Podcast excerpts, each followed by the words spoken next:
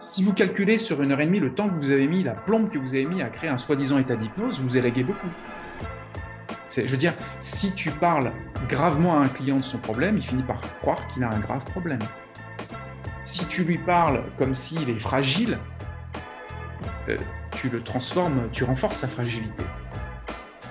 C'est-à-dire qu'il y a beaucoup de personnes qui comprennent euh, facilement que oui, euh, le mental, c'est un hypnotiseur, oui, je suis hypnotisé par mes pensées au quotidien, mais on ne peut pas s'en rendre compte autant que lorsque on œuvre à se déshypnotiser. Il n'y a que lorsqu'on se réveille d'un rêve qu'on sait à quel point on était en train de rêver. Bonjour et bienvenue sur le podcast Oser se lancer, le podcast à destination de tous les praticiens en hypnose et en accompagnement. Je m'appelle Anna Gallet, je suis coach et formatrice et j'accompagne les débutants à oser se lancer, à simplifier leur pratique et à trouver leur premier client. Dans ce podcast, je reçois aujourd'hui Frédéric Vincent. Je suis assez contente de le recevoir puisque c'est une figure un peu emblématique de notre monde de l'hypnose. Il a une vision particulière, il parle lui de déshypnose plutôt que d'hypnose. Donc je pense que ça va être un podcast très très intéressant pour nous tous. Comme d'habitude, je vous mets en commentaire tous les moyens de travailler avec Frédéric Vincent, que ce soit ses formations, ses deux livres Zéro mental et Déshypnose. Déshypnose d'ailleurs qui est un livre spécial pour les professionnels. Et je vous souhaite à tous une très bonne écoute. Bon bah déjà bonjour euh, Frédéric et un grand merci pour, euh, pour venir nous parler un peu de, ta méthode ou même de ton plus de ta pensée je dirais carrément euh, sur ce podcast. Donc je vais te présenter très rapidement parce que finalement je connais pas trop ton parcours et j'ai un peu fait exprès de pas chercher pour une fois j'avoue. J'ai par contre bien avancé sur le livre. Et du coup ben Frédéric Vincent toi tu as créé la méthode zéro mental des hypnoses, la méthode de déshypnose. Ouais bien compris, et euh, quelque chose qui, pour moi, va pas à l'encontre de tout ce qu'on connaît, c'est ce que j'ai compris pour l'instant, mais par contre amène un point de vue qui est radicalement différent euh, de ce qu'on voit dans les formations d'hypnose et qui mélange euh, la méditation et l'hypnose et et franchement c'est vraiment intéressant. Alors moi ça m'a mis en colère sur certains trucs. Genre je lisais le livre, j'étais là putain comme ça me saoule. c'est très bon signe, c'est excellent. Vas-y. Euh, et, plus j'avance, et plus je me dis, oui, c'est vrai, ok, il y a des trucs, je peux carrément les entendre hyper facilement, on en reparlera. Il y en a d'autres, je suis là, putain, mais ouais, mais si aussi, si aussi y a rien, bah alors on est quoi euh, Enfin, tu vois, je commence à m'interroger sur des trucs euh, qui vont un peu plus loin, donc je te propose qu'on aborde tout ça. Et, et pour commencer, bah, comment t'en es venu à créer ça, quoi, toi? Mmh. alors déjà, merci Anna pour cet entretien. salut à tous les auditeurs. Euh, donc, euh, je m'appelle Frédéric Vincent, je suis donc créateur du Zéro Mental et spécialiste du changement rapide, voilà pour faire très court. Et euh, tu me demandes en fait comment j'en suis venu à créer la méthode Zéro Mental. C'est bien ça? Oui. Alors, tu as, dit un truc important tout à l'heure, c'est que effectivement, ça amène une redéfinition, une relecture de l'hypnose, mm. tout en amenant en même temps un champ augmenté et amplifié avec des simplificateurs et des accélérateurs. Donc, il y a tout un tas de choses, effectivement, dans la méthode zéro mental. Mais au départ, le zéro mental, euh, ça a été créé euh, donc en, 2006 et au départ, ce n'était pas encore ça. Au tout début, c'était vraiment une combinaison de petites techniques pour apprendre à faire le silence dans sa tête. C'était mmh. plutôt ce qu'on appelle aujourd'hui du mental off, avec des éléments de point zéro, euh, les choses qui t'ont peut-être pour certaines mises en réaction, c'est possible, et, euh, euh, voilà, c'était vraiment très introductif. Et en fait, euh, tu as dit aussi tout à l'heure quelque chose, tu as dit en fait c'est un mélange d'hypnose et de méditation. Je vais aller un tout petit peu plus loin, c'est plutôt l'apport du point zéro dans le champ de l'hypnothérapie. Et le point zéro, c'est le point culminant de la déshypnose quelque part. C'est vraiment de sortir de notre hypnose mentale quotidienne qui s'impose à nous à l'insu de notre plein gré et euh, qui nous amène à découvrir qu'on n'est ni le corps, ni le mental, ni même la conscience. Ni, même, ni même la conscience et toutes les, tout ce qu'on se construit d'une façon ultra puissante et ultra hypnotique au quotidien. Et euh, il est vrai que plus on, on va vers ce point zéro, plus on se déshypnotise, plus on se rend compte à quel point on est sous hypnose au quotidien. C'est-à-dire qu'il y a beaucoup de personnes qui comprennent euh, facilement que oui, le mental, c'est un hypnotiseur, oui, je suis hypnotisé par mes pensées au quotidien, mais on ne peut pas s'en rendre compte autant que lorsque on œuvre à se déshypnotiser. Mhm. Il n'y a que lorsqu'on se réveille d'un rêve qu'on sait à quel point on était en train de rêver. Quand tu es dans le rêve, tu n'as pas l'impression de rêver autant que ça. Tu peux être conscient de ton rêve et continuer de guider ton rêve pour le rêve éveillé. Mais tu n'as pas l'impression d'être autant euh, hypnotisé que ça dans ton rêve. Et puis finalement, c'est vraiment quand tu en sors vraiment, quand tu sors du rêve de l'individualité, que là, euh, pour le coup, il y a vraiment un, shift qui se produit dans ton esprit. Et ce shift, moi, je l'ai rencontré euh, quand j'avais 19 ans, donc euh, bien avant de rencontrer l'hypnose thérapeutique. Et, donc, j'ai cherché à le reproduire au fil du temps. Et la façon dont je cherchais à le reproduire, ce, ce, shift, appelons-le comme ça aujourd'hui, c'est à travers l'annulation du mental. Alors, euh, bien sûr, beaucoup euh, vont dire, euh, voilà, oui, mais le mental, c'est pas possible de l'arrêter. en l'occurrence, c'est possible de l'arrêter momentanément, plus ou moins profondément. Et c'est ce qu'on s'affaire à faire également dans la partie du mental off, du zéro mental. Mais si tu veux, au fil du temps, donc, bon, moi j'ai été touché par ça, j'ai passé, euh, entre guillemets, euh, la majeure partie de ma vie, on peut dire de ma vie intérieure, à vouloir reproduire et ressortir de cette matrice euh, mentale. Et puis un jour, dix ans après, j'ai rencontré l'hypnose thérapeutique. Et là, pour le coup, ça m'a permis de comprendre tout un tas de choses sur le mental lui-même. Parce qu'au départ, moi, c'était, je ne veux pas entendre parler du mental. le mental est un ennemi, je n'en veux pas et je lui fais la guerre. C'était la bataille. Ouais, ouais. Et, du coup, ensuite, euh, si tu veux, j'ai compris avec l'hypnose que le mental, en fait, on pouvait quand même en faire quelque chose d'intéressant. On pouvait créer des changements. Et au départ, je me suis dirigé vers ça tout simplement parce que je me suis dit, mais qu'est-ce qui se rapproche le plus de ce que j'ai vécu? Et donc, je suis allé vers l'hypnothérapie. Euh, parce qu'en fait, c'était l'hypnothérapie ou la sophrologie, enfin, il n'y avait pas beaucoup d'autres choix, d'accord? Mais je me suis rendu compte qu'en fait, ce n'était pas du tout ça. Et en plus, quand je suis arrivé dans l'hypnothérapie, on a commencé à me parler d'un état d'hypnose. Oh là là Là, ça a commencé à, faire un frottement à l'intérieur, tu vois ce que je veux dire? Ça doit être sympa les, euh, les, études. enfin, ouais, ouais, là, l'état d'hypnose, euh, je me suis dit, mais c'est quoi le délire? C'est quoi le truc? C'est quoi qu'ils recherchent? Parce que moi, j'étais en formation, voilà, euh, je regardais ce qui se passait, euh, c'est ça un état d'hypnose, mais bon, bref. Et donc, j'ai appris avec patience et conscience l'hypnothérapie. Pendant, pendant plusieurs années, j'ai fait en sorte de pratiquer l'hypnothérapie ericksonienne. Et puis, si tu veux, euh, tout, cet apport du point zéro, il était resté dans un coin de mon esprit, mais je, momentanément, j'avais un peu euh, mis ça de côté pour vraiment me consacrer à l'hypnothérapie. Et puis, ce faisant, ce faisant, ce faisant, euh, comme mon travail intérieur, il était délagué beaucoup de choses du mental, j'ai, par voie de conséquence, élagué tout un tas de choses de l'hypnothérapie traditionnelle. Ce que tu vas retrouver dans le livre, c'est le mental switch typiquement. C'est la base de l'hypnose euh, version simplifiée et accélérée. Ouais, c'est ce qui m'avait semblé reconnaître euh, des petits points de. Voilà, absolument. Et, euh, si tu veux, j'ai commencé à élaguer ma pratique jusqu'au jour où bah, j'ai fini par enseigner cette pratique. À l'époque, ça s'appelait la PNLH. Et donc, j'ai enseigné ça à de nombreux hypnothérapeutes, praticiens, maîtres praticiens, etc. j'ai enseigné ça pendant environ 7 ou 8 ans. Et euh, euh, voilà, c'était super. Euh, on faisait gagner du temps, on faisait gagner en liberté parce qu'on se libérait de protocoles, de tout un carcan de, choses, de suggestions à rallonge, etc. Donc, plutôt cool. Et puis, dans cette même période, j'ai enseigné l'auto-hypnose. Tous les mois, à Paris, il y avait des groupes d'auto-hypnose et, et, donc ça m'a permis toujours d'aller dans le détail. Aussi quelques informations à propos de Paris. Ça, t'as mis Paris, en fait, ça a allumé Google. Tout va bien. T'as vu, vu, la puissance de la suggestion quand même. Horrible, c'est horrible. Bon, ça passe? Ouais, ouais, Ok, donc les cours d'auto-hypnose. les cours d'auto-hypnose. Et donc, euh, à l'époque déjà, euh, j'expliquais aux gens qui arrivaient, il y en avait beaucoup qui se prenaient la tête en disant Ouais, mais euh, je ne sais pas si je suis dans un état d'hypnose, d'auto-hypnose ou pas, etc. Et voilà, je, c'est là que la simplification des processus, a commencé.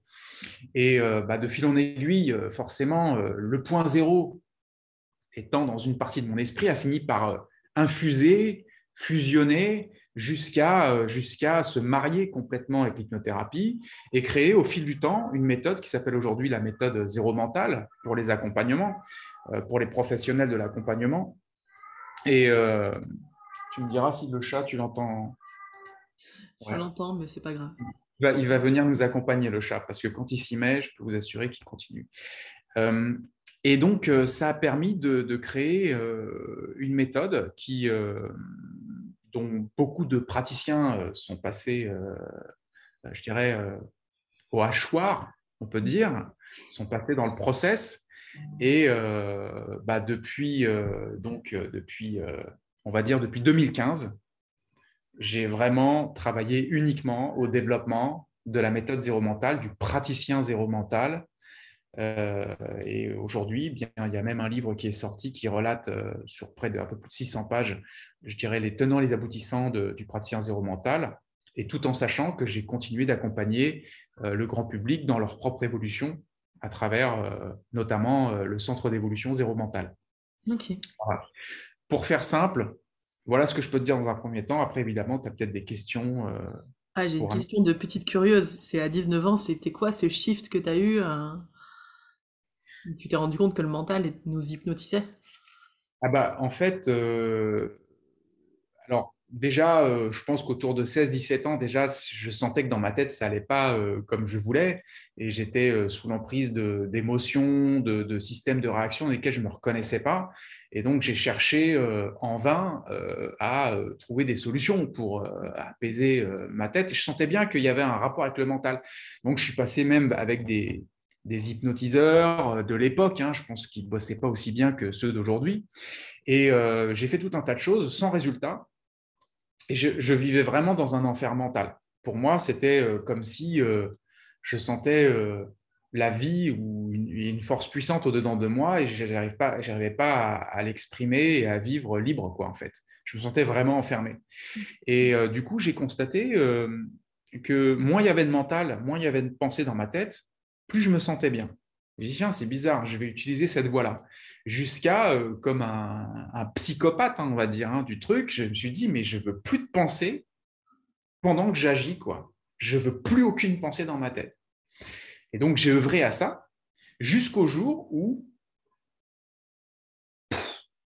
à un moment donné, j'ai vraiment vécu une expérience où le, mental a été complètement annulé, mais pas que, pas que d'une façon consciente, d'une façon aussi inconsciente. Et là, c'était comme euh, une forme de, bah, réveil, hein, tout simplement, où je me suis rendu compte, mais en fait, je ne suis pas le corps, je ne suis pas le mental. Il y avait, une complète dissociation euh, et avec la, perception complètement ouverte, un peu comme on pourrait dire une forme d'écran de conscience, d'accord euh, Sans aucun parasite et sans aucune identification au corps physique et mental, pour faire simple. Et à ce moment-là, toutes les résistances inconscientes, les blocages inconscients, les tensions inconscientes, momentanément étaient tombées. Je fais waouh Et là, je me suis dit waouh Je me suis rendu compte qu'en fait, c'est quoi ce truc quoi? Euh, Je me suis dit mais c'est ça le truc en fait. Et puis qu'est-ce qui s'est passé? C'est que la entre guillemets la magie de la vie a fait que bah, je suis allé euh, à la Fnac. Euh, comme par hasard, je me suis dirigé vers des livres que j'ai pris dans ma main et je me suis dit, tiens, c'est marrant, il parle de ça. Et puis, de fil en aiguille, j'ai compris que, par exemple, dans, le, dans l'Advaita, le Vedanta, euh, l'hindouisme, toutes ces choses-là, euh, il y avait des maîtres, des maîtres spirituels qui parlaient de ces choses-là. Et du coup, ça m'a. Du coup, du coup, en fait, j'ai, j'ai fait, on va dire, à la vie, à la mort, j'ai fait une boulimie de, de, ces trucs-là, on pourrait dire. J'ai étudié tous ces trucs, j'ai étudié ces maîtres-là, et jusqu'à, jusqu'à me rendre compte. Euh, de, voilà, de, de, ce que j'étais en train de vivre. Quoi. Mm. Tout en sachant que, je précise que même si j'ai vécu ça et que j'ai revécu ça et que je le, je le revis à d'autres moments d'une façon qui n'est pas toujours de la même intensité, plus ou moins, tout ça c'est relatif, ça reste des, si tu veux, des, des éveils, on pourrait dire momentanés, et c'est aussi pour ça que je ne me considère pas comme un, un éveillé au, sens profond du terme. Tu vois ce que je veux dire? Mais ça m'a permis euh, donc de développer tout un tas de techniques parce que de par l'intention de vouloir retrouver ça, j'ai développé tout un tas de techniques. OK? Ça, c'est plus ce qui va se ranger dans le livre, dans la rubrique point zéro, si tu préfères. Et euh, bah, de fil en aiguille, euh, voilà, ce qui s'est passé, c'est que j'ai, bah, d'une part, j'ai continué d'accompagner les praticiens de l'accompagnement euh, à simplifier, accélérer leur processus de changement. D'autre part, j'ai ajouté les tâches du mental off pour leur expliquer qu'on pouvait reprogrammer l'autre à partir du silence mental. Et pour finir, les amener à, je leur ai dit, bah, je leur ai dit, bah, en fait, maintenant que vous avez compris qu'on peut aller vers le silence mental, bah, il y a un étage au-dessus. Ah ouais? C'est quoi le truc? Bah, Point zéro. Ah bon Ok, parce qu'au début, euh, la plupart, ils ne sont pas forcément euh, préparés à ça. Ce n'est pas forcément leur recherche. Hein. Euh, et du coup, voilà, ça s'est fait comme ça. Et puis, avec le fil du temps, eh bien, la méthode zéro mental s'est peaufinée, peaufinée, peaufinée, jusqu'à donner, depuis quelques temps maintenant, quelque chose de très abouti qui a une vraie euh, patte, une vraie identité, une vraie marque, quelque, pas, dans le sens de la marque zéro mentale, mais un vrai marquage. C'est-à-dire qu'il y a vraiment quelque chose de consistant. On n'est pas juste dans euh, euh, des copier-coller de choses qu'on aura essayé de coudre ensemble. On est vraiment sur quelque chose de profond. Et mm. c'est aussi pour ça que je, poursuis ce chemin depuis le début et que je suis sur ma ligne et que quel que soit ce qui se passe et quelles que soient les réactions qui peuvent y avoir par rapport à ça, moi, ça ne me dérange aucunement. Je veux dire, moi, je, je continue de construire euh, tout ça euh, parce que je me sens, enfin, je suis complètement aligné à ça. Et du coup, ça fait sens aussi pour ceux que je rencontre, parce que je rencontre énormément, toi, tu es, dans l'hypnothérapie, donc je te parle de ça, je rencontre énormément d'hypnothérapeutes dans mes formations qui, qui shiftent eux aussi, et qui disent, mais bon sang, mais en fait, c'est mais c'est ça, quoi mais c'est clair qu'on est tous sous hypnose et que le but du jeu, c'est ça, la déshypnose. Et, de faire ce travail de déshypnotiser aussi le thérapeute pour aller euh, sur des niveaux de, potentiel de présence thérapeutique, d'intuition ou de regard du, réel et du non-réel, de rapport à l'autre, de rapport à soi, de, rapport aux, croyances par rapport au changement, euh, qui, voilà, qui, qui, engage un travail très profond au final. Que, je vais faire un tout petit résumé au cas où, parce que moi je suis en train de lire le livre, donc c'est vrai que ce que tu me dis, ça, ça commence à, à se ranger, je vais dire, même si ça m'a bien secoué la tête. Euh, mais donc, la déshypnose, c'est, ça part du principe qu'on est hypnotisé par notre mental mmh et qu'on on a l'impression de contrôler nos pensées, nos sentiments, nos sensations et nos comportements, alors qu'en fait, euh, du tout. On contrôle rien de tout ça, ça s'impose à nous et après, nous, on, on essaye d'en faire des trucs.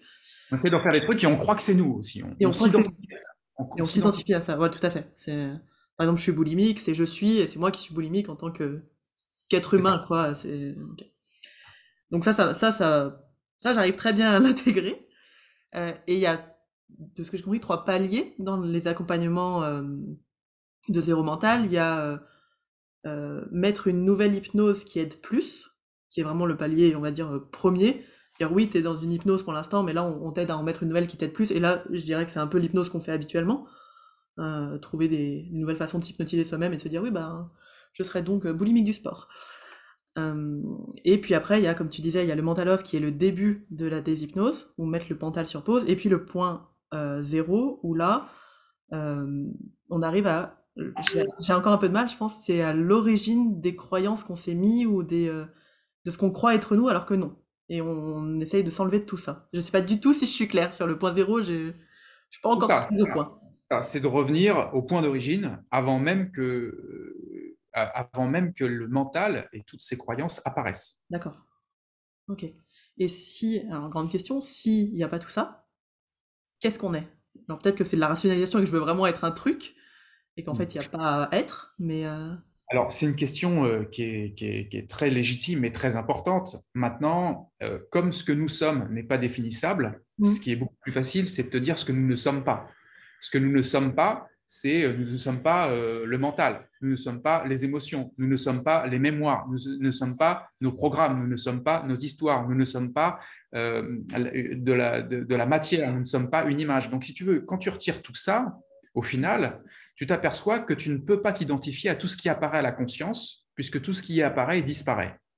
Ensuite, reste ce qui reste, avec le silence profond qui l'accompagne. Mais moi, ça me terrorise. Tu me dis ça, ça me fait flipper. Je me dis, mais mon Dieu, si tu m'enlèves tout ça, mais je suis plus rien. Quelle horreur. en fait, c'est juste que ça te, ça, te permet de te rendre compte que tu es libre de ce dont tu es aujourd'hui, euh, peut-être consciemment ou inconsciemment. Je sais que je m'aventure un peu quand je dis ça, mais prisonnière. Mhm. C'est-à-dire, dès lors que tu es à l'intérieur, tu, tu œuvres avec ça. Et, mais si tu veux, ça n'annule pas Anna pour autant.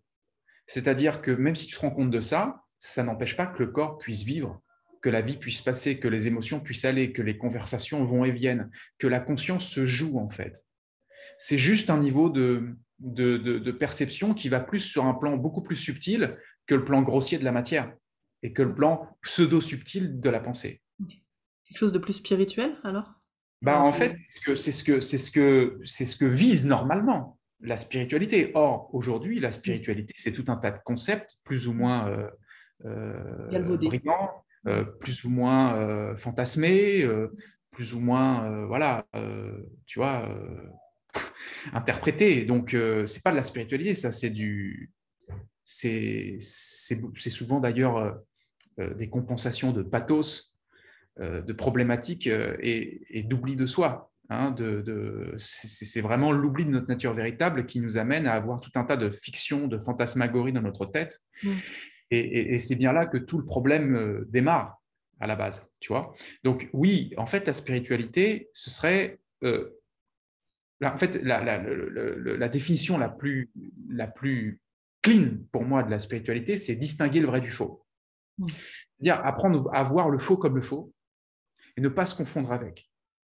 Et à partir de là, euh, retrouver ce que nous sommes.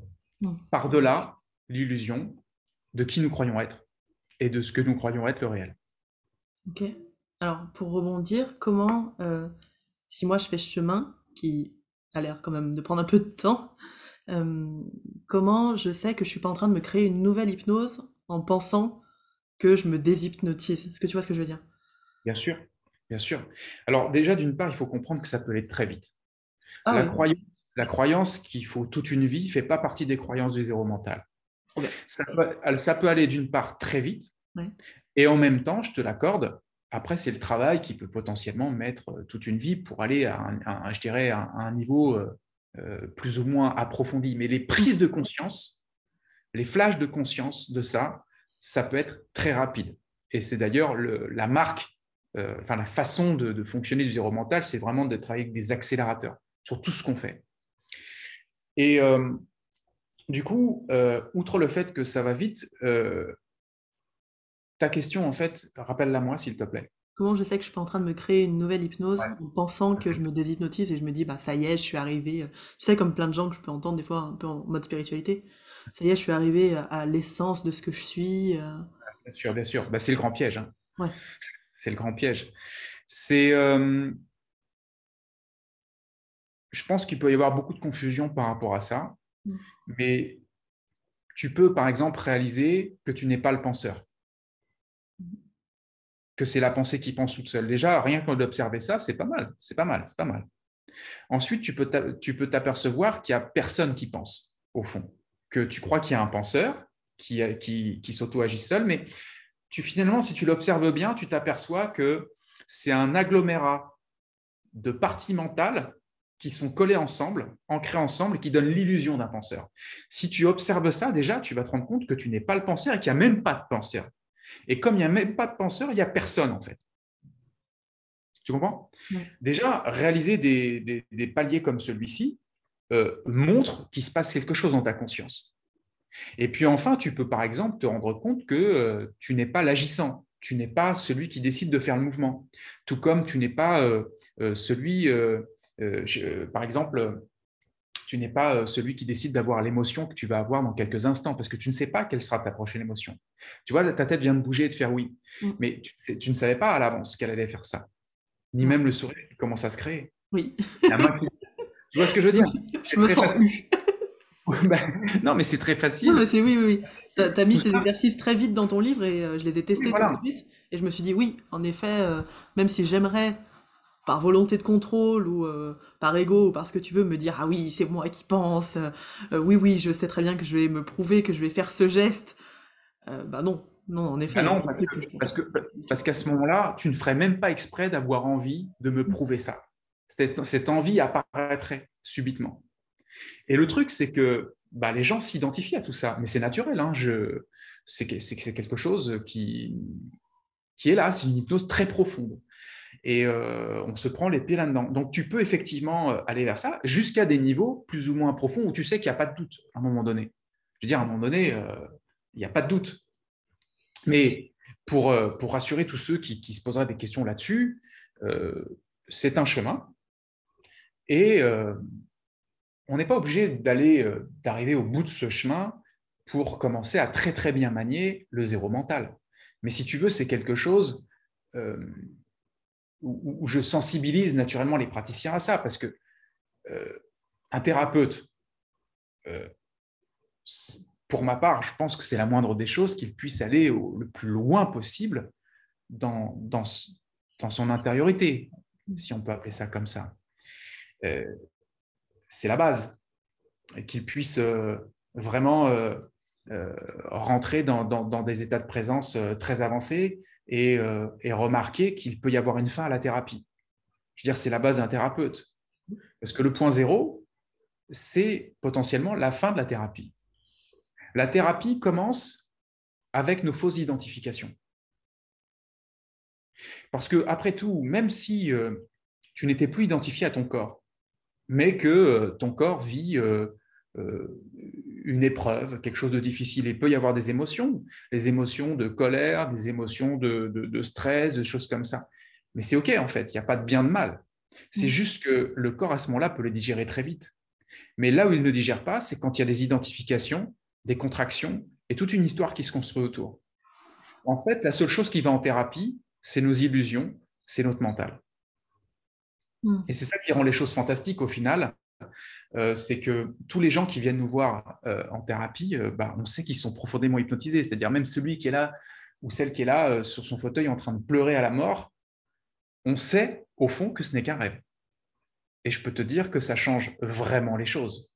Je ne te parle pas de le savoir intellectuellement, mais de savoir viscéralement que ce n'est qu'un rêve. Parce que forcément, tu ne vas pas aborder sa souffrance de la même manière. Quelqu'un qui est en train de dormir, et de faire un cauchemar, toi, tu sais mm. qu'il est en train de dormir et de faire un cauchemar. Donc, tu sais que tu vas le bousculer, tu sais que tu vas le réveiller. Tu dis Oh, oh, oh, oh, oh, oh c'était un rêve, c'était un cauchemar. Tu te réveilles, tu vois. Mais c'est pas pareil que si euh, tu crois qu'il est vraiment en train d'être de souffrir dans un vrai truc euh, tangible. Il n'y a rien de tangible en fait au niveau, du, au niveau de l'esprit, au niveau du mental. Tout ça, c'est de la fiction. Mm. C'est l'histoire qu'on raconte euh, sur ce qu'on vit. Quoi.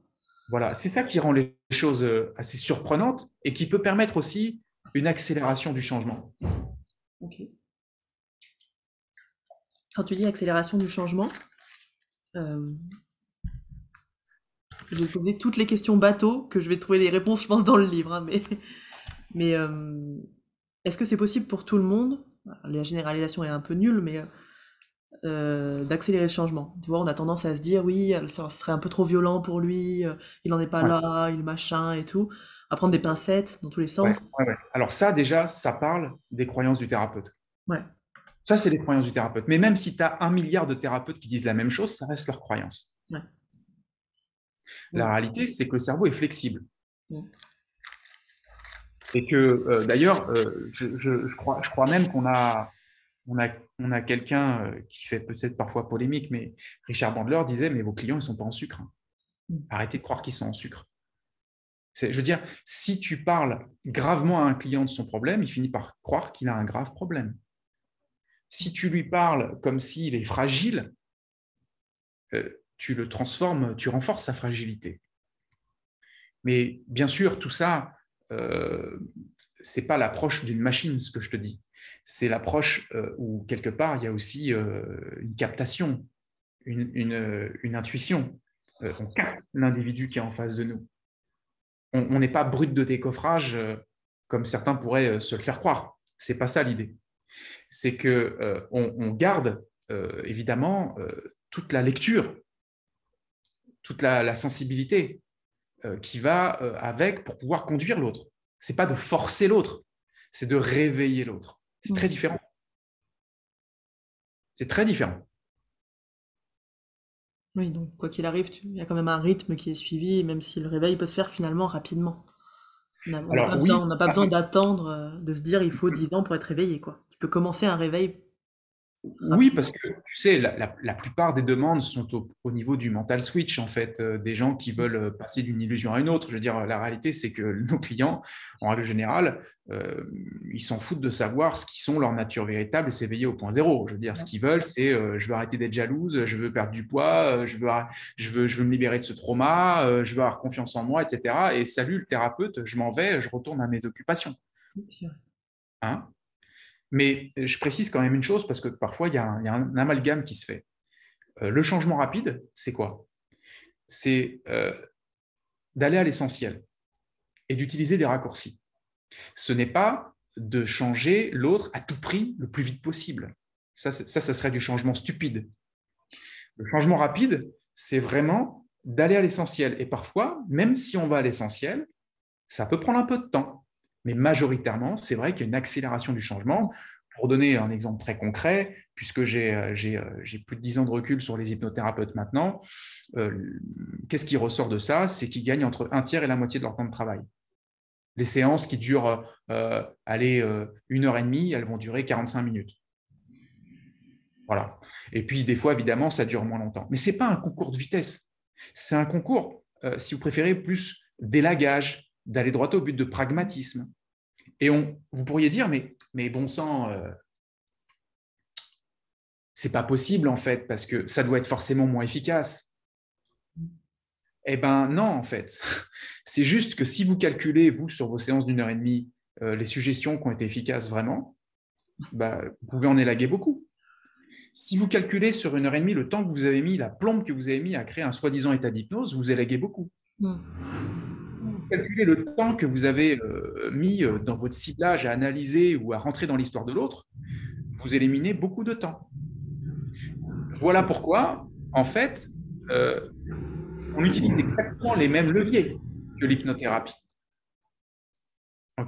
On utilise exactement les mêmes leviers que l'hypnothérapie, euh, dans, la partie créativité, euh, champ mental, etc. Et donc, euh, la reprogrammation de l'inconscient, c'est la même. Voilà pourquoi ce n'est pas moins efficace que l'hypnothérapie. C'est au moins autant. En fait, ça t'a simplifié des trucs qui, moi, déjà, me rendent dingue, genre devoir mettre 20, 20 minutes, 30 minutes pour faire une induction, ou ou même dans l'anamnèse, entre guillemets, de tourner autour, machin, là, mmh. on a une espèce de focus. C'est ça. Et il y a un autre truc qui est assez amusant, c'est c'est que il y en a qui me disent Ouais, mais je sais faire. Le truc là, simple là, que tu as fait en vidéo, moi je sais faire. Je dis Mais est-ce que tu le fais euh, Bah non. Euh, pourquoi? Bah non, mais parce que moi, c'est un peu plus. Euh, voilà, en gros, euh, je perds du temps. Mais, et, c'est ça que les gens ont parfois du mal à comprendre c'est que. Et, pour ça, je reprendrai un, dicton de, je crois que c'était Léonard de Vinci qui disait ça, qui disait que pour lui, je ne sais plus comment on disait ça, ouais, la perfection n'est pas lorsqu'on ne peut plus rien ajouter, mais lorsqu'on ne peut plus rien retirer. Mm. Et c'est ça qu'on s'est efforcé, que je me suis efforcé à faire dans le zéro mental.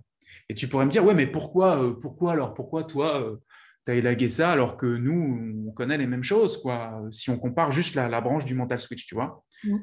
Bah, Je te dirais qu'en fait, je me suis posé la question. Et je me suis dit, des fois, quand j'allais en PNLH pour euh, simplifier et accélérer le processus de changement des hypnothérapeutes, je me disais, mais sur le chemin, je me disais, mais attends, mais je vais leur apprendre un truc qu'ils savent déjà, quoi. Et puis en fait, non, mais ça faisait boum dans leur tête, tu vois. Et en fait, j'ai compris au fil du temps que je crois que la plupart des hypnos que j'ai pu rencontrer, et j'en ai rencontré quand même beaucoup, hein, eh bien, de par leur façon de penser, en fait, bah, souvent ils pensent compliqué. On leur a appris aussi à penser compliqué dans les formations. Oui, non, mais absolument. Moi, je, veux dire, j'ai connu l'hypnose ericksonienne, euh, donc je connais. Euh, moi, moi, ça a été ma, ma, croix, je crois, tu vois, à un moment donné.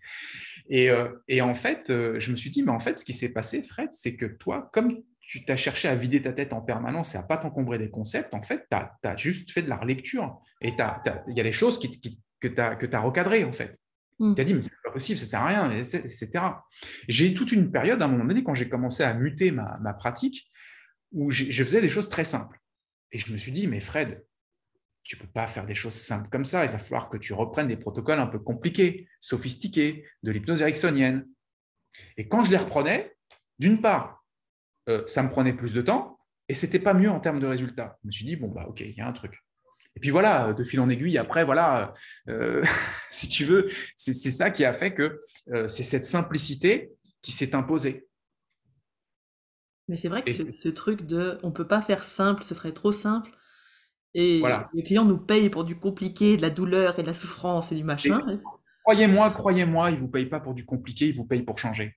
Parce que j'ai jamais eu des clients aussi contents euh, en 30 minutes que. Je veux dire, c'est pas le temps que vous passez avec votre client. Hein. Si en une heure et demie, il sent que ça n'a pas beaucoup bougé chez lui, il va pas être content. Mm. Il préfère payer euh, le double du prix euh, et, rester 30 minutes avec vous et qu'il sente un vrai truc en lui plutôt qu'autre chose. Il vient pas passer du temps avec vous, le client. Il vient pas tchatcher avec vous. Il vient pas vivre quelque chose euh, de, soi-disant fantastique d'un point de vue de l'hypnose. Non, en fait, il vient pour changer. Mm. Et c'est aussi le recadrage à ce niveau-là euh, sur lequel Zéro, Zéro Mental met l'accent, c'est qu'en fait, on vient pas, on vient pour changer. Quoi. On vient pas pour se faire plaisir. On vient pas pour vivre des états extraordinaires. Non, on vient pour changer. En tout cas, c'est euh, ce que, ce que ça tarde à faire, le zéro mental, c'est du changement c'est pas pour, euh, pour faire beau, c'est pas du spectacle, c'est pas, euh, c'est pas tout ça. C'est euh, du pragmatisme en fait. Mmh. Dans le, dans le livre, à un moment, tu mets, j'ai renoté la phrase parce que je trouvais ça trop bien, le silence mental réforme des programmes inconscients. Et, et de ce que moi j'en ai compris que le, déjà rien que le fait d'avoir un silence mental déjà amenait un changement. Ouais. dans les programmes et que tu n'avais pas forcément besoin du coup d'en faire plus et que déjà trouver cet endroit-là, en soi, amener des changements. tout à fait. Mais c'est d'ailleurs, bon, nous, on l'appelle le mental off. Mmh. Euh, certains vont appeler ça euh, des trans profondes. Moi, je ne sais pas mmh. ce que c'est une trans profonde parce qu'on est en transe tout le temps, donc, euh, et très profondément d'ailleurs. Mmh. Donc, si tu veux, oui, le silence mental, il, fait, il œuvre en fait au-dedans. Quand tu, quand, tu quand, tu compresses le mental, que tu, l'effaces et que tu l'arrêtes momentanément, et que tu reconsidères un élément à partir de ce silence, un élément de ta vie, eh bien, euh, bah, il y a quelque chose qui se recalcule. En fait, le silence, c'est un, peu, un peu comme un soleil qui vient faire fondre le glaçon d'une problématique émotionnelle. Et bien sûr, ça, il euh, faut réussir à, les lier ensemble pour que la, fonte se fasse. Hmm. Ok.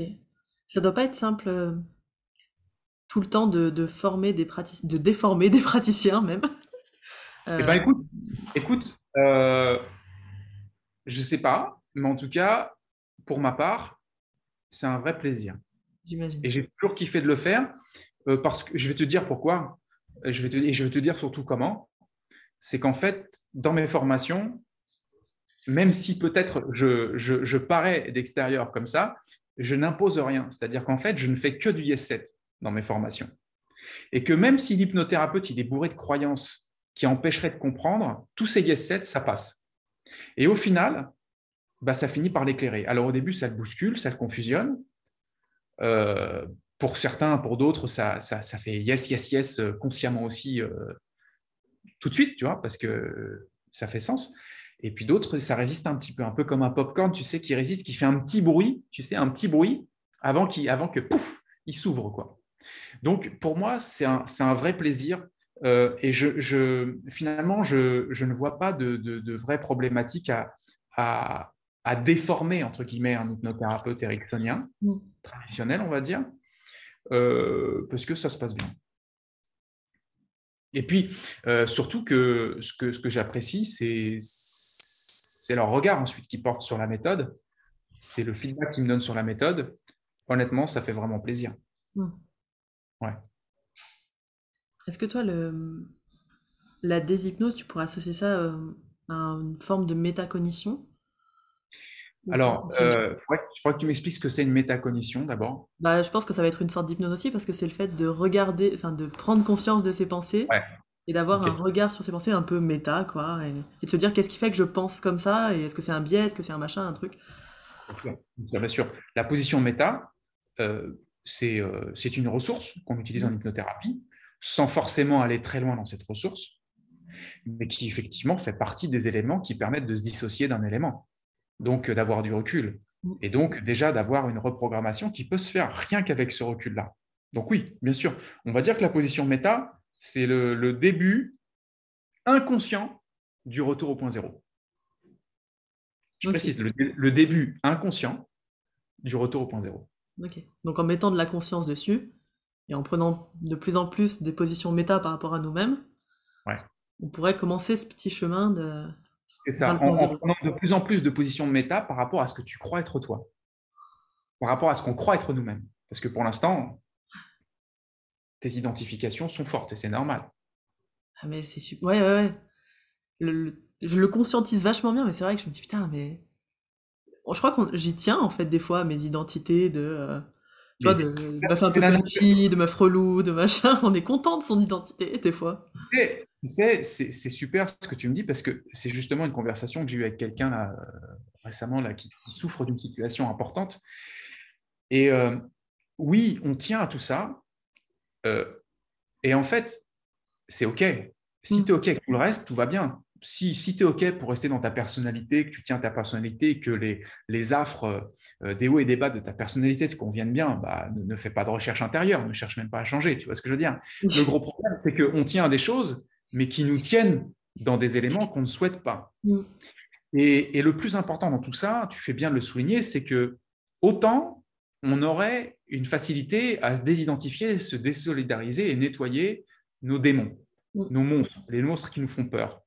Mais beaucoup moins euh, ce qui nous glorifie, beaucoup moins euh, les sirènes, beaucoup moins ce qui nous apporte de la joie et du plaisir.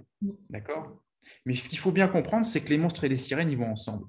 Et que si on fait ce travail, c'est un travail total. Le bien et le mal, l'agréable et le désagréable vont ensemble. C'est la, polarité, la dualité. Et que ce travail au point zéro ne peut se faire que quand tu lâches même la partie la plus, la plus, la plus géniale, entre guillemets, que tu considères la plus géniale de toi. Mais ce qu'il faut bien comprendre, c'est que le but du point zéro, c'est pas de t'inventer autre chose, c'est de te faire réaliser ta nature profonde et libre par rapport à ce que tu es vraiment. Donc, ce que tu gagnes en échange est bien plus puissant que euh, cette fameuse vertu à laquelle tu tiens. Tu vois ce que je veux dire? Et il faut aussi savoir une chose, c'est qu'une fois que tu es libéré, euh, du moins au moins momentanément, tu vois, dans ta perception de tout ça, eh bien, ça libère Anna, ça libère Fred, ça libère l'organisme corps mental, ça, le corps se détend, le, le corps euh, s'exprime, le, système fonctionne enfin. Tu sais, c'est la fameuse phrase de Erickson qui disait, en fait, le vrai problème, c'est que le conscient essaye de faire ce que l'inconscient sait faire mieux que lui. Mais mm. c'est exactement ça. C'est-à-dire qu'en fait, tu laisses l'inconscient faire, tu laisses la vie être, la vie faire. Tu forcément, bah, il y, a tout un tas de codes euh, qui, tombent. Et puis, euh, voilà, en fait, tu, libères Anna quand tu fais ça. Et tu te libères en même temps. Et c'est ça qui fait, qui fait, que les choses sont, formidables. Donc oui, il peut y avoir des appréhensions à faire un, tel travail, mais je crois vraiment que c'est... Profondément, je crois que de toute façon, l'homme et la femme, bien sûr, n'ont pas le choix en fait. Euh, ou ils restent dans une hypnose profonde au quotidien avec tout ce que ça implique, ou bien ils se réveillent. Mais euh, on ne peut pas négocier avec ça. Et c'est aussi pour ça que c'est un, un, travail qui se fait depuis la nuit des temps. Je veux dire, Zéro Mental n'a pas inventé l'éveil au point zéro. Zéro Mental, c'est une pédagogie élaguée de spirituel, de philosophique, de, de, de, euh, religieux et, qui a des simplificateurs, des accélérateurs. C'est de la pédagogie, en fait, le Zéro Mental, tu vois. Mais le point zéro, ça existe depuis la nuit des temps. Mmh. Ok. Ouais. C'est ce que tu dis quand tu dis on peut pas négocier avec ça. Ça me fait vraiment penser à une sorte de deuil parce que dans ma tête j'essaye de négocier depuis tout à l'heure, tu vois. Ouais, ouais, ouais. mais, je pourrais juste enlever ça et machin. C'est exactement ça. Tu vois, hier je faisais travailler euh, un groupe euh, sur le fait que euh, tout ce qui apparaît à la conscience s'annule.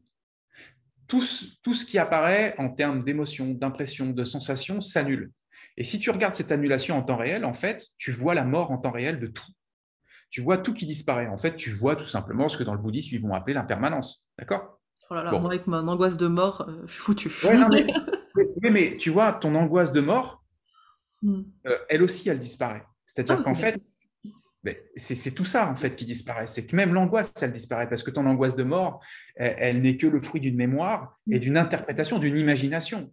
C'est pas du tout en rapport avec tout ça. Et en fait, de quoi ils se sont rendus compte hier? Ils se sont rendus compte que quand ils voient ça en temps réel, ben en fait, ils deviennent libres de tout.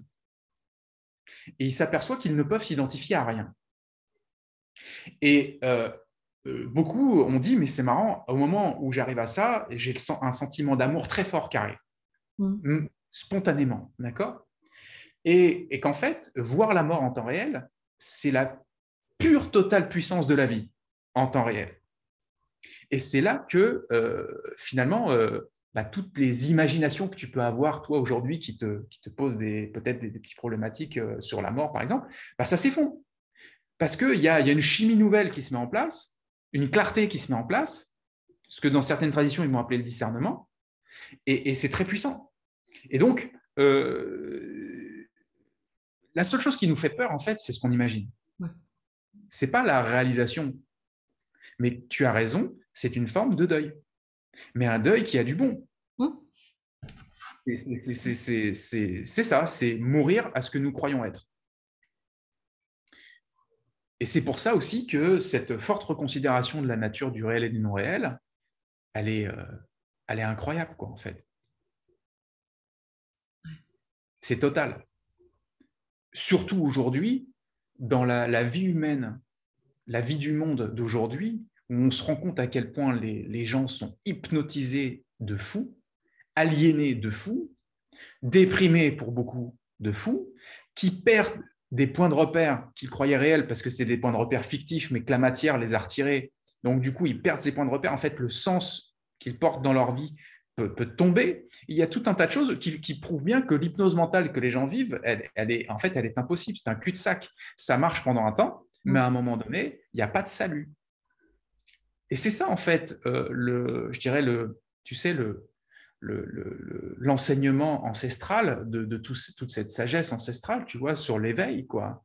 dans le bouddhisme, ils ont ça, dans le...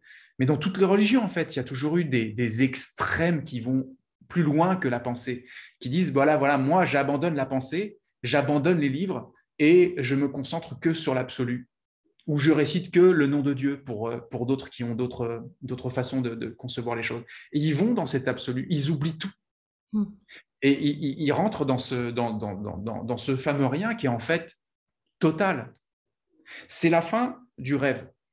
Et ce que vivent euh, les praticiens zéro mental, à différentes échelles d'intensité, bien sûr, c'est des, des, des, flashs de ça, des, des prises de conscience. Hmm. Certains diraient, oui, mais euh, vous savez, si vous avez déjà une prise de conscience comme ça dans votre vie, euh, c'est déjà très bien. Euh, estimez-vous heureux, c'est très très bien. Ben non, nous on dit non, ça devrait être tout le temps. Donc après, c'est un travail qui se fait. Mm. Et forcément, ça change bah, le rapport au monde et le rapport à l'illusion de l'autre.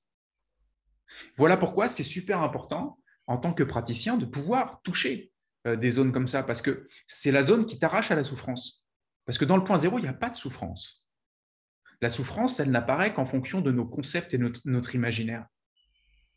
Mhm. C'est une hallucination. Alors, bien sûr, elle paraît bien réelle. Moi, si je fais un rêve cette nuit et que dans ce rêve, je me fais poignarder, j'ai l'impression d'être poignardé, tu vois. Et, euh, et, si je laisse mon esprit aller faire n'importe quoi, je, je, je, je, vais replonger dans une forme d'hypnose. Mais c'est sûr. Et c'est normal. Et donc, du coup, le but du jeu, c'est de se réveiller. Il y a une telle force hypnotique que c'est un travail d'observation de chaque instant, mais qui, qui devient une façon d'être. Si tu veux, bon, il y en a qui sont véganes, euh, leur façon d'être c'est vegan, les autres c'est yoga, l'autre c'est karaté, l'autre c'est euh, machin truc. On a tous une façon de, tu vois, de, mhm. D'aborder la vie qui, prend toute place parce que ça, ça, apporte un nouveau regard, tout simplement. Et c'est ce nouveau regard que euh, j'ai installé dans l'hypnose euh, ericksonienne. Ericksonienne, encore que je crois que, tu sais, euh, même Erickson disait, mais en fait, il n'y a pas d'hypnose, il n'y a que de l'auto-hypnose. Mm. Mais si tu veux, après, ce sont des débats pédagogiques. enfin, voilà. Et, je, réfléchissais tout à l'heure à, une métaphore qui permettrait de, faire comprendre aux, gens ce qu'est la déshypnose, ce que, ce le regard qu'apporte, disruptif qu'apporte le zéro mental par rapport à l'hypnothérapie, ben, c'est, pour moi, c'est un peu comme si, tu vois, tu as, une paire de jumelles mmh. et tu la prends à l'envers. Bah, au début, moi, c'était ça.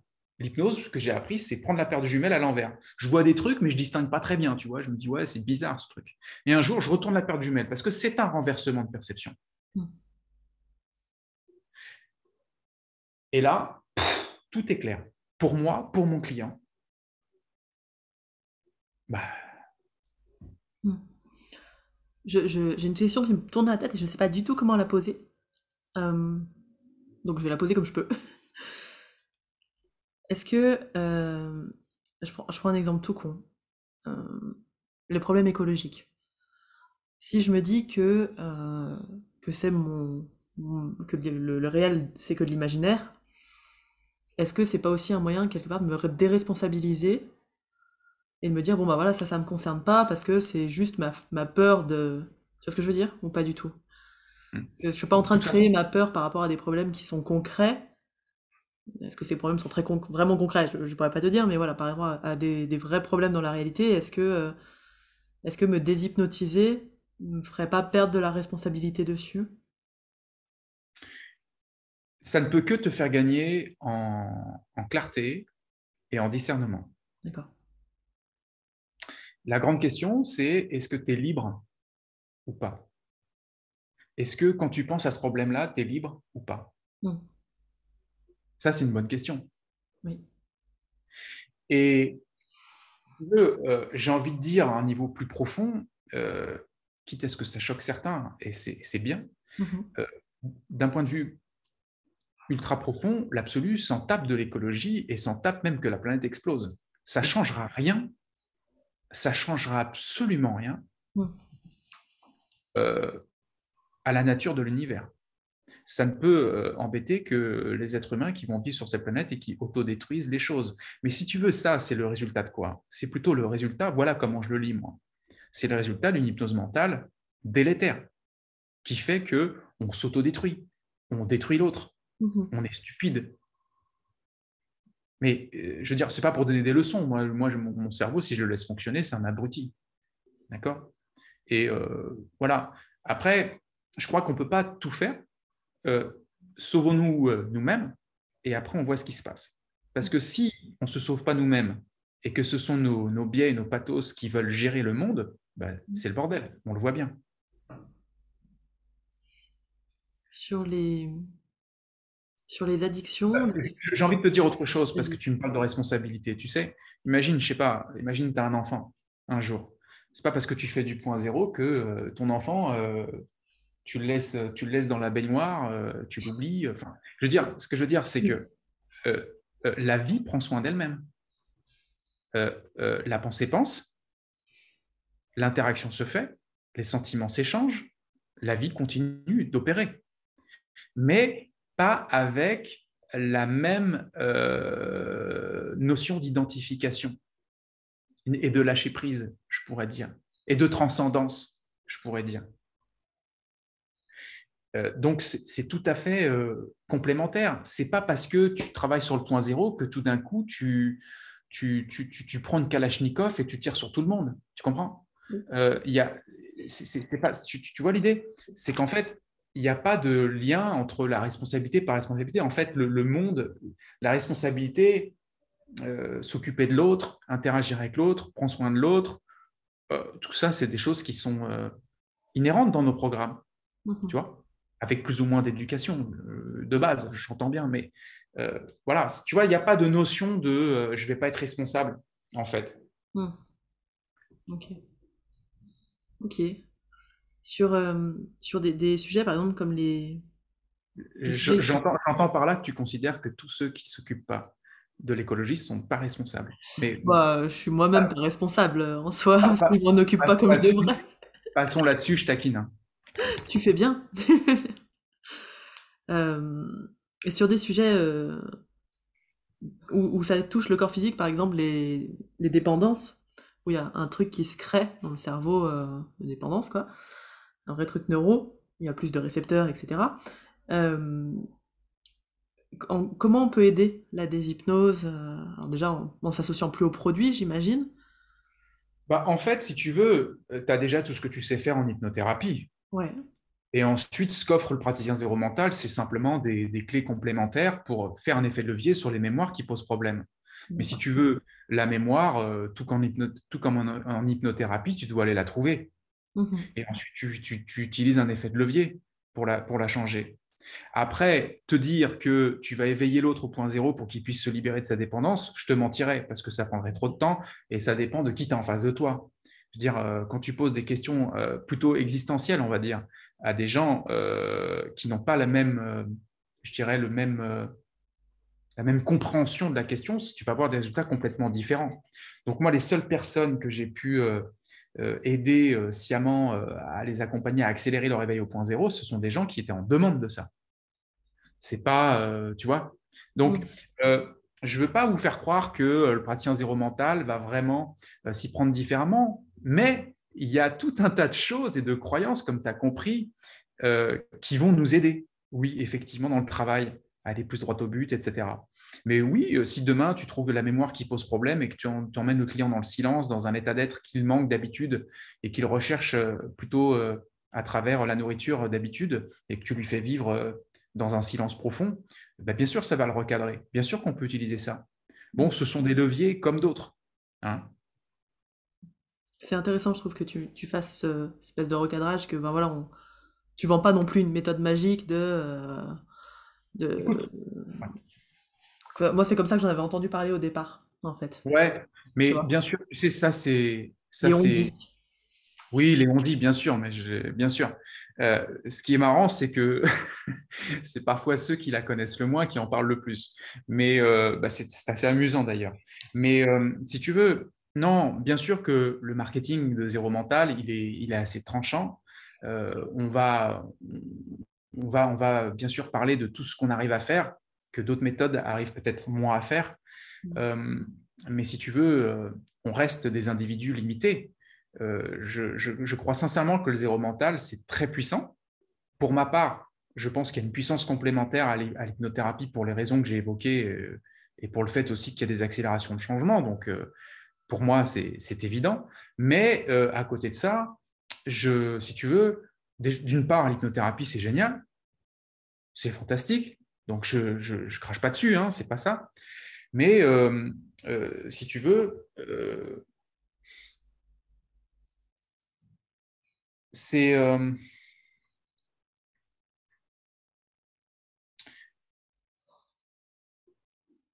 il faut pas faire enfin si tu veux c'est normal que certaines personnes croient que c'est la méthode magique etc Euh, mais foncièrement quand euh, j'interagis avec eux ils comprennent très vite que euh, le- la vraie limite c'est nous-mêmes ce que je veux dire par là excuse-moi je, je leur fais je leur fais clair l'hypnothérapie c'est génial Mhm. Le zéro mental, c'est génial. J'ai un peu plus un coup de cœur sur le zéro mental. D'accord. Mais euh, la limite, c'est nous. C'est ça que je suis en train de vous expliquer. C'est-à-dire que moi, je suis limité.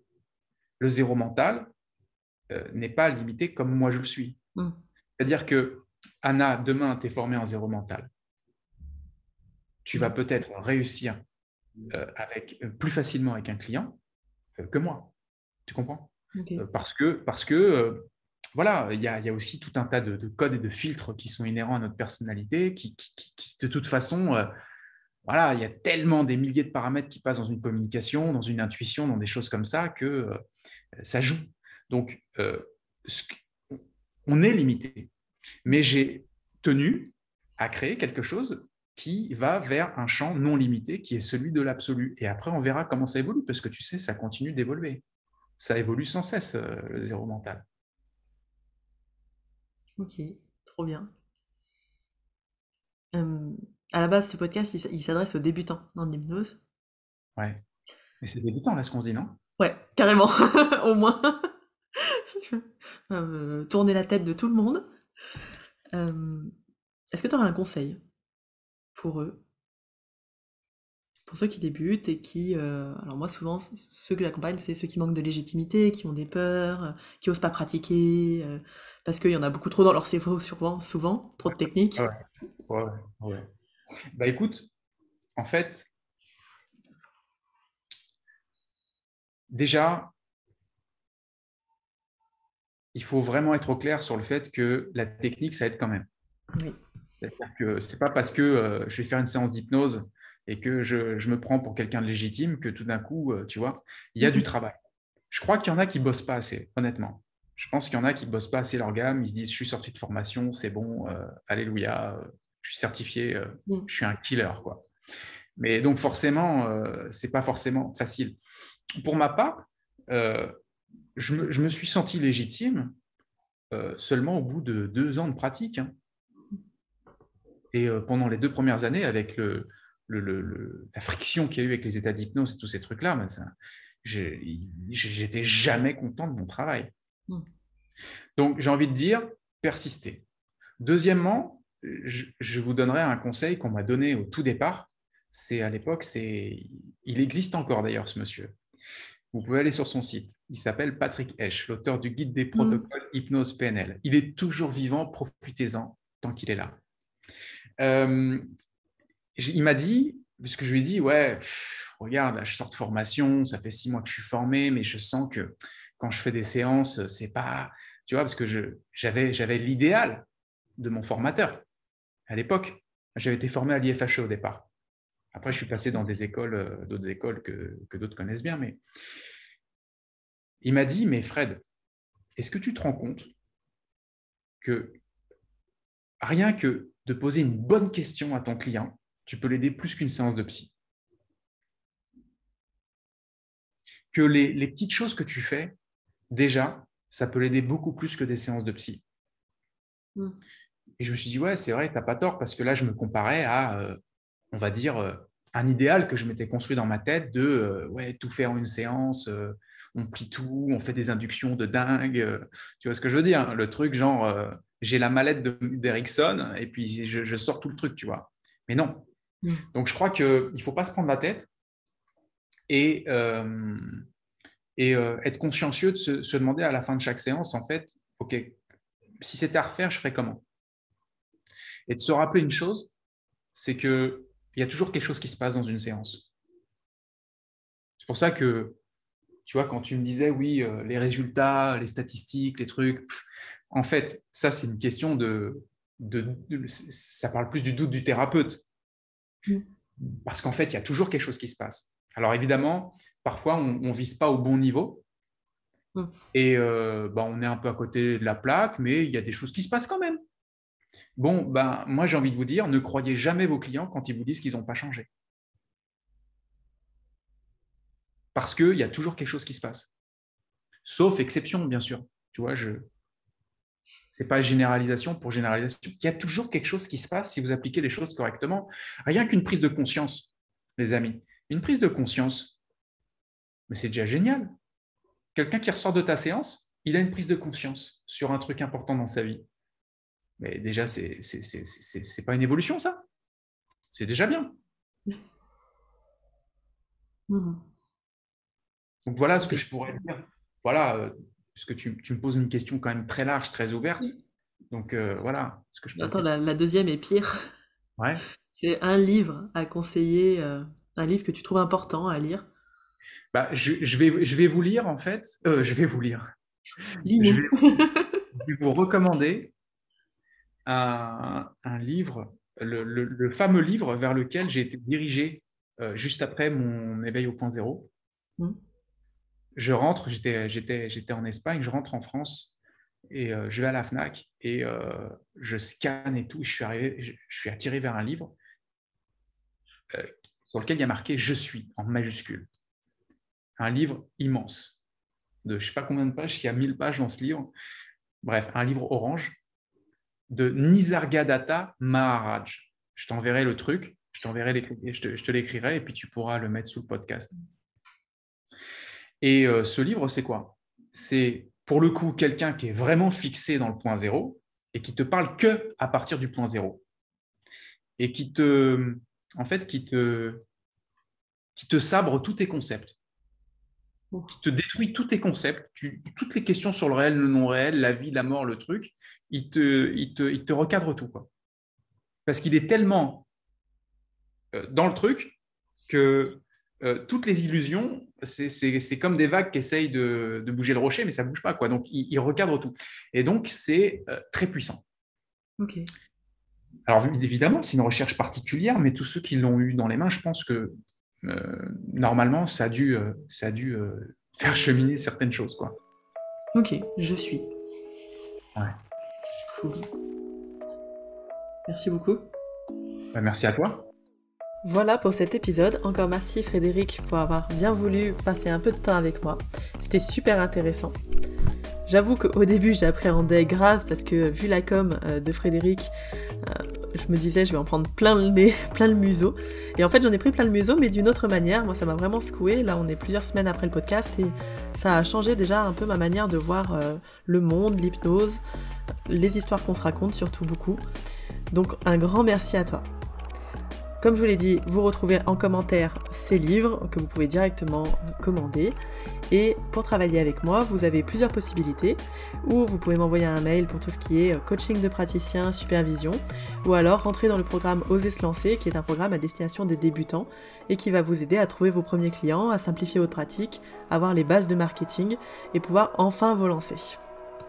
J'anime aussi une formation en ligne sur le non-verbal, la communication non-verbale et les émotions, parce que je trouve que c'est vraiment très intéressant pour tous les pratiquants euh, d'accompagnement.